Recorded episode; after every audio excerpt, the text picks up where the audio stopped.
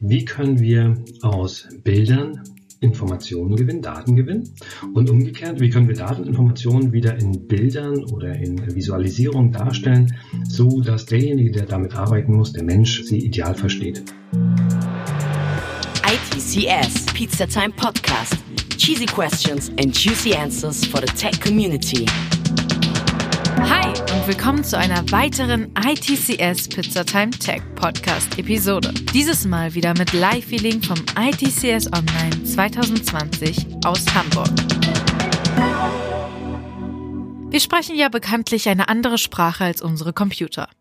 Wir können viel anhand von Bildern verstehen. Computer verstehen eher die rohen Daten. Und genau an dieser Schnittstelle setzt das Fraunhofer Institut für grafische Datenverarbeitung an. Bilder für Computer und Datensätze für Menschen verständlich zu machen. Mario Enelt vom Fraunhofer IGD erklärt uns mehr. Viel Spaß! Hallo und ein freundliches Moin Moin hier im Norden allen Gästen der heutigen IT und Career Summit in Hamburg. Mein Name ist Mario Enelt und ich arbeite am Fraunhofer Institut für grafische Datenverarbeitung in Rostock, leite dort die Abteilung für visuelle Assistenztechnologien. Und ich möchte heute die Chance nutzen und Sie gerne ein bisschen in unsere Arbeit einführen, unsere Themen und kleine Einblicke geben in Beispielprojekte, um Sie neugierig zu machen. Und vielleicht sehen wir uns demnächst auch bei uns am Fraunhofer Institut für grafische Datenverarbeitung. Los geht's! Vielleicht kennt nicht jeder von Ihnen die Fraunhofer Gesellschaft. Der ein oder andere ist vielleicht mit Fraunhofer schon mal in Berührung gekommen. Die MP3-Player, die damals noch als eigenständige Geräte unterwegs waren, heute in jedem Handy eingebaut sind, haben ein wichtiges Patent der Fraunhofer Gesellschaft, und zwar MP3, patentiert. Aber die Fraunhofer Gesellschaft ist viel mehr als dieses eine Patent und lässt sich zurückführen auf den Namensgeber Josef von Fraunhofer, der im 18. Jahrhundert bis Anfang des 19. Jahrhunderts lebte und drei besondere Eigenschaften miteinander vereinbart hat. Er war Forscher, er war Erfinder und er war gleichzeitig Unternehmer. Das sind drei wichtige Eigenschaften, die auch ein wissenschaftlicher Mitarbeiter am Fraunhofer Institut miteinander vereinbaren müsste, um seine Arbeit gut zu machen. Die Fraunhofer Gesellschaft ist nicht umsonst die führende Organisation für angewandte Forschung in Europa. Wir betreiben an unseren Instituten anwendungsorientierte Forschung und helfen dabei Unternehmen gerade bei sehr, sehr praxisnahen Problemen und äh, bei Herausforderungen, die durch Anwendung von Forschungsergebnissen, zum Beispiel aus den Hochschulen, dann in der Praxis zu ganz konkreten Lösungen führen. Wir haben mehr als 69 Institute und Forschungseinrichtungen, die sich nicht nur in Deutschland, sondern auch weltweit verteilen. Und hier ungefähr 24.500 Mitarbeiter, die in diesen Instituten arbeiten. Wir am Fraunhofer Institut für grafische Datenverarbeitung haben in Deutschland drei Standorte. Der nördlichste Standort befindet sich in Kiel, dann kommt schon Rostock und schließlich das Mutterinstitut in Darmstadt. Wir haben noch zwei Schwesterinstitute. Ein Institut befindet sich in Österreich, in Graz und ein weiteres Institut in Singapur. Also auch hier eine weltweite Vernetzung der Schwesterinstitute untereinander. Mit ca. 200 25 bis 230 Beschäftigten sind wir hier ein mittelgroßes Fraunhofer Institut. Es gibt kleinere, es gibt größere Institute und äh, jedes Fraunhofer Institut hat ein eigenes Hauptthema, eigene Aspekte, die dort bearbeitet werden, wissenschaftlich bearbeitet werden und in industrienahen Lösungen dann überführt werden. Wir am Fraunhofer Institut für grafische Datenverarbeitung beschäftigen uns eigentlich damit, wie können wir aus Bildern Informationen gewinnen, Daten gewinnen. Und umgekehrt, wie können wir Dateninformationen wieder in Bildern oder in Visualisierung darstellen, so dass derjenige, der damit arbeiten muss, der Mensch, sie ideal versteht. Das hat ganz, eine ganze Reihe unterschiedlicher Aspekte. Das ist Computer Vision, also das Verstehen von Bild, von Videoaufzeichnungen durch einen Computer, Computergrafik, also die Visualisierung von Daten, die Mensch-Maschine-Interaktion, die Schnittstelle zwischen dem Computer und dem Menschen, Simulation, also ähm, digitalen Zwilling zum Beispiel, Verhaltensweisen, Prozesse zu simulieren, zu schauen, wie verändert sich das System, wenn ich bestimmte Parameter verändere. Und dazu gehört genauso auch das Thema der Modellbildung. Wenn wir uns die Leitthemen des Fraunhofer Institutes für grafische Datenverarbeitung anschauen, dann haben wir hier vier große Themen.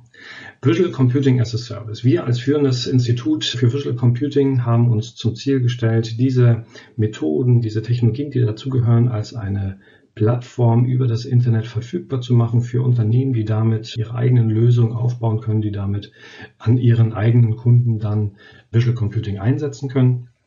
Wir haben drei weitere Themen, die mehr inhaltsbasiert den Querschnitt des IGD darstellen.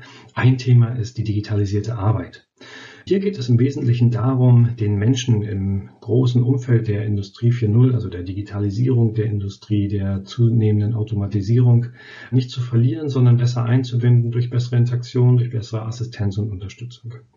Ein zweites großes Thema ist die intelligente Stadt. Das heißt, wie kann ich Städteplanung, Beteiligungsprozesse oder auch Smart Cities innovativ, digital und nachhaltig gestalten und das mit Hilfe von Computertechnologie. Und das dritte große Thema, die individuelle Gesundheit, setzt eigentlich auf einen stetig wachsenden Trend auf. Menschen, die immer mehr Daten über sich selbst sammeln, sei es durch Smartphones, Smartwatches oder ähnliches, und diese Daten zum Beispiel für Gesundheitsprozesse einsetzen wollen, um sich selbst im Bereich der Prävention besser zu verstehen, hier Unterstützung auch zu erhalten. Gleichzeitig aber auch können diese Daten oder andere Daten für Mediziner hilfreich sein in diagnostischen Prozessen, in Therapieprozessen oder auch in Nachsorgeprozessen. Hier können Visualisierung und Datenverarbeitungslösungen auf Basis von Computertechnologie helfen, die Arbeit der Mediziner und Therapeuten einfacher zu machen. Ich möchte jetzt ein bisschen kürzer noch zu dem Fraunhofer Institut für grafische Datenverarbeitung in Rostock kommen. Das ist der Standort, an dem auch ich persönlich arbeite. Wir haben drei Abteilungen an unserem Standort. Meine eigene Abteilung beschäftigt sich äh, mit dem Thema der visuellen Assistenztechnologien. Wir haben eine Abteilung, die sich eher den maritimen Themen widmet, also der Bildverarbeitung zum Beispiel unter Wasser, aber auch oberhalb des Wassers. Und wir haben eine Abteilung mit dem Thema Smart Ocean Technologies hier geht es zum Beispiel um Extraktion von Schwebeteilchen und ähnlichem im Wasser. Natürlich hilft es am besten zu verstehen, was wir tun und ähm, wie wir diese Arbeiten durchführen, wenn wir ein bisschen genauer auf die Projekte schauen. Ich habe ein paar spannende Themen mitgebracht, die sich in der Regel anhand von Beispielprojekten hier zeigen. Das heißt, Projekten, die wir zum Beispiel mit öffentlicher Förderung durchführen können oder die im Auftrag der Industrie ausgeführt werden. Und es führt mich sogleich zu dem großen Thema des Machine Learning und der künstlichen Intelligenz. Ein wichtiges Schlagwort in heutigen Zeiten. Es ist kaum noch wegzudenken in vielen öffentlichen Diskussionen auch. Es wird nicht umsonst auch von den Gefahren der künstlichen Intelligenz äh, gewarnt. Aber nicht immer wird es auch in den Kontext gestellt, an welchen Stellen künstliche Intelligenz oder Machine Learning hilfreich sein kann.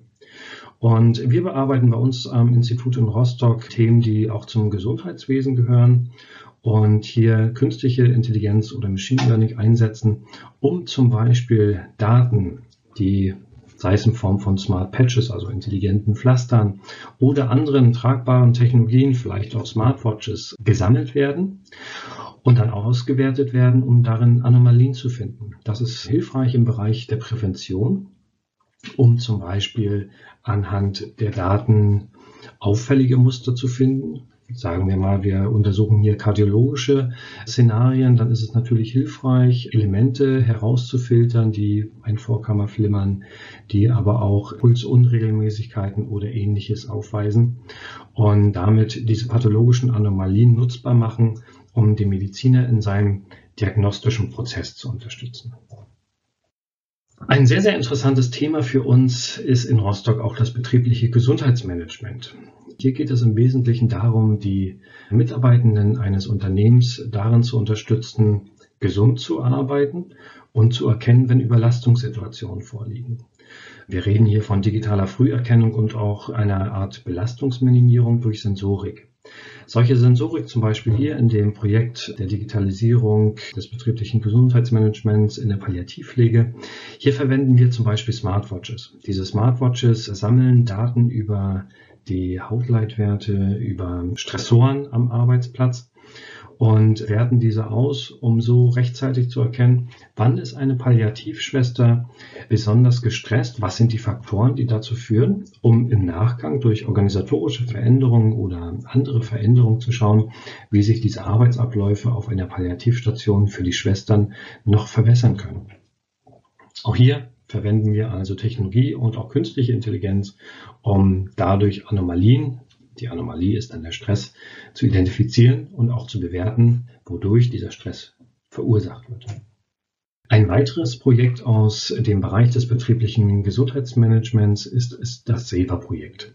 Hier wurde in enger Zusammenarbeit mit der Universität Rostock und weiteren Partnern wurde eine Art Hardware entwickelt, die am Kopf getragen wird. Man sieht es auf dem Bild. Der Kopf der Frau wird hier von einer Art Stirnband umwunden. Und dieses Stirnband enthält eine ganze Reihe von Messsensorik, welche zum Beispiel Herzraten messen kann, Herzratenvariabilitäten erfasst, Hautleitwert, körperliche Aktivität oder Atmung, gleichzeitig aber auch Außenbedingungen wie zum Beispiel Lärm, Licht, Luftqualität oder Temperatur am Arbeitsplatz bemisst. Das Ganze wird eingesetzt, um mit diesem Werkzeug dann kontinuierlich Daten über Stresssituationen am Arbeitsplatz erfassen zu können und dies in die betriebliche Gesundheitsgefährdungsbeurteilung einfließen lassen zu können. Gehen wir ein Stückchen weiter in den klinischen Bereich rein. Da sind diese Daten natürlich auch sehr interessant. Es kommt zusätzlich noch zu äh, viel, viel spannenderen Daten, die in den Krankenhausmanagementsystemen hinterlegt werden. Das heißt, die Befunde, die diagnostischen Daten, die dort gesammelt werden über Patienten, wollen wir zusammenführen unter einer sehr intuitiven Oberfläche, die den digitalen Zwilling des ähm, realen Krankenhauses im Endeffekt darstellt. Wir müssen uns das so vorstellen, eine Krankenstation wird visualisiert in Form eines äh, virtuellen Abbildes derselben Station, natürlich stark vereinfacht. Wir brauchen hier nicht jeden Lichtschalter und jede Pflanze darstellen, sondern vielmehr ein Abbild, das den Mediziner und denjenigen, die dort auf der Station arbeiten oder auch den Managementstrukturen dabei unterstützt, assistiert, zu verstehen, in welchem Zustand befindet sich die äh, Station gerade, was sind vielleicht kritische Fälle und gleichzeitig auch ein Zugriff auf die darunterliegenden Patientendaten ermöglicht, um dann in die Tiefe auch diagnostisch oder therapeutisch mögliche Interventionen zu planen. Ganz spannend wird es natürlich auch im Bereich der Telemedizin. Wir haben jetzt schon eine ganze Reihe von Ansätzen gehört, wo tragbare Technologien wie Smartwatches verwendet werden, um Daten über den Gesundheitszustand eines Menschen zu sammeln. Das ist natürlich auch mit anderen Sensoriken möglich, zum Beispiel mit einer Webcam eines Computers. Jeder ist mittlerweile heute in Zeiten von Corona mit Videokonferenzen unterwegs und die gleiche Webcam kann benutzt werden, um den Arzt dabei wichtige Informationen über seinen Patienten zu geben.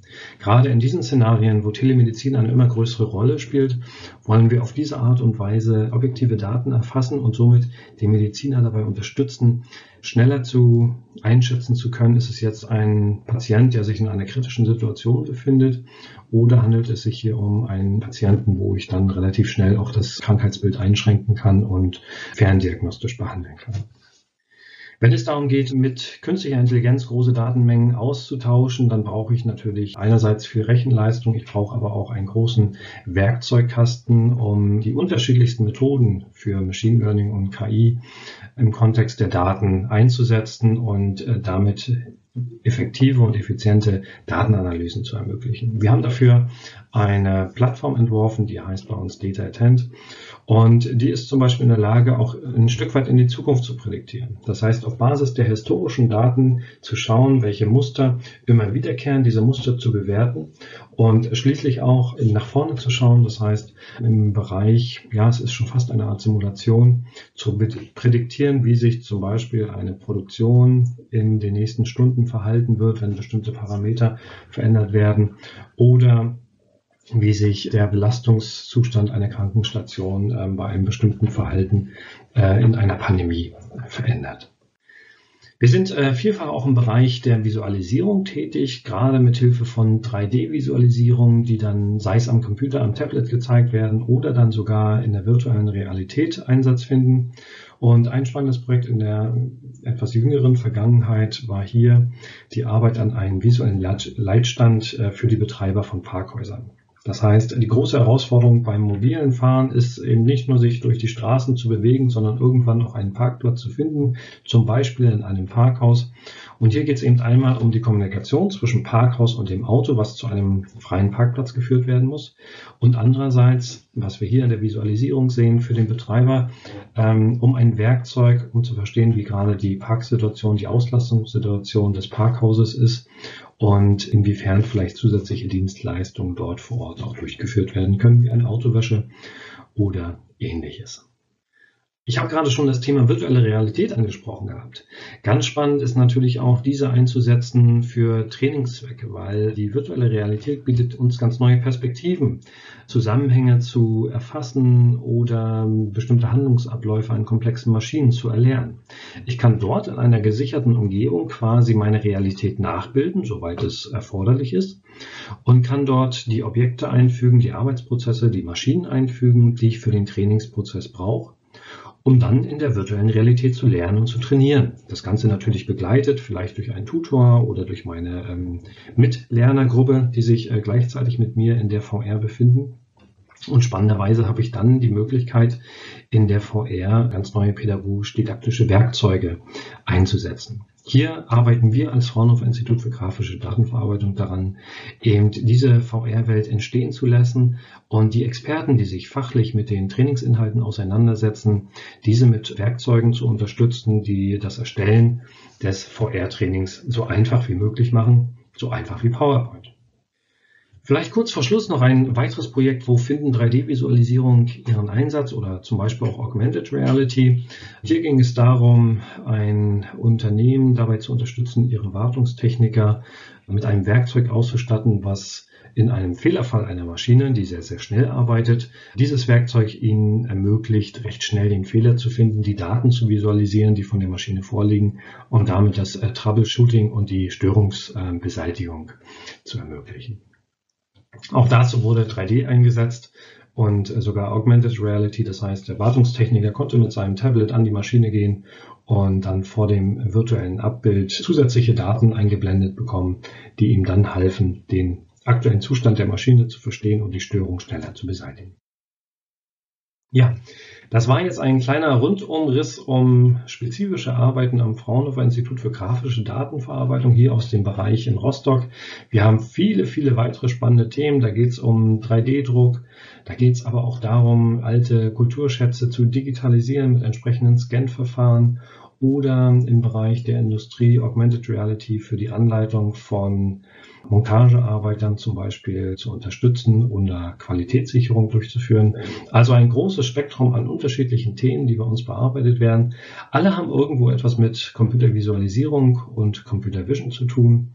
Und insofern würde ich mich freuen, wenn Sie Interesse finden an dem, was wir tun und vielleicht früher oder später dann bei uns vorbeischauen in Kiel, in Rostock oder in Darmstadt, um als Student eine Master- oder Bachelorarbeit zu schreiben oder vielleicht als Mitarbeitender dann schließlich uns zu unterstützen. Vielen Dank für Ihre Aufmerksamkeit und ich freue mich dann später auch vielleicht auf ein persönliches Gespräch. Ciao. Ja, ich habe meine Daten auch am liebsten schön sortiert und im übersichtlichen Schaubild. Wenn ihr mehr über die Arbeit mit Daten hören wollt, haben wir schon einen schönen Katalog für euch erarbeitet. Ansonsten kommt natürlich auch nächste Woche wieder eine neue Episode. Abonniert uns doch und schreibt uns gerne auf Social Media. Also dann, bis zum nächsten Mal. Ciao. ITCS, Pizza Time Podcast.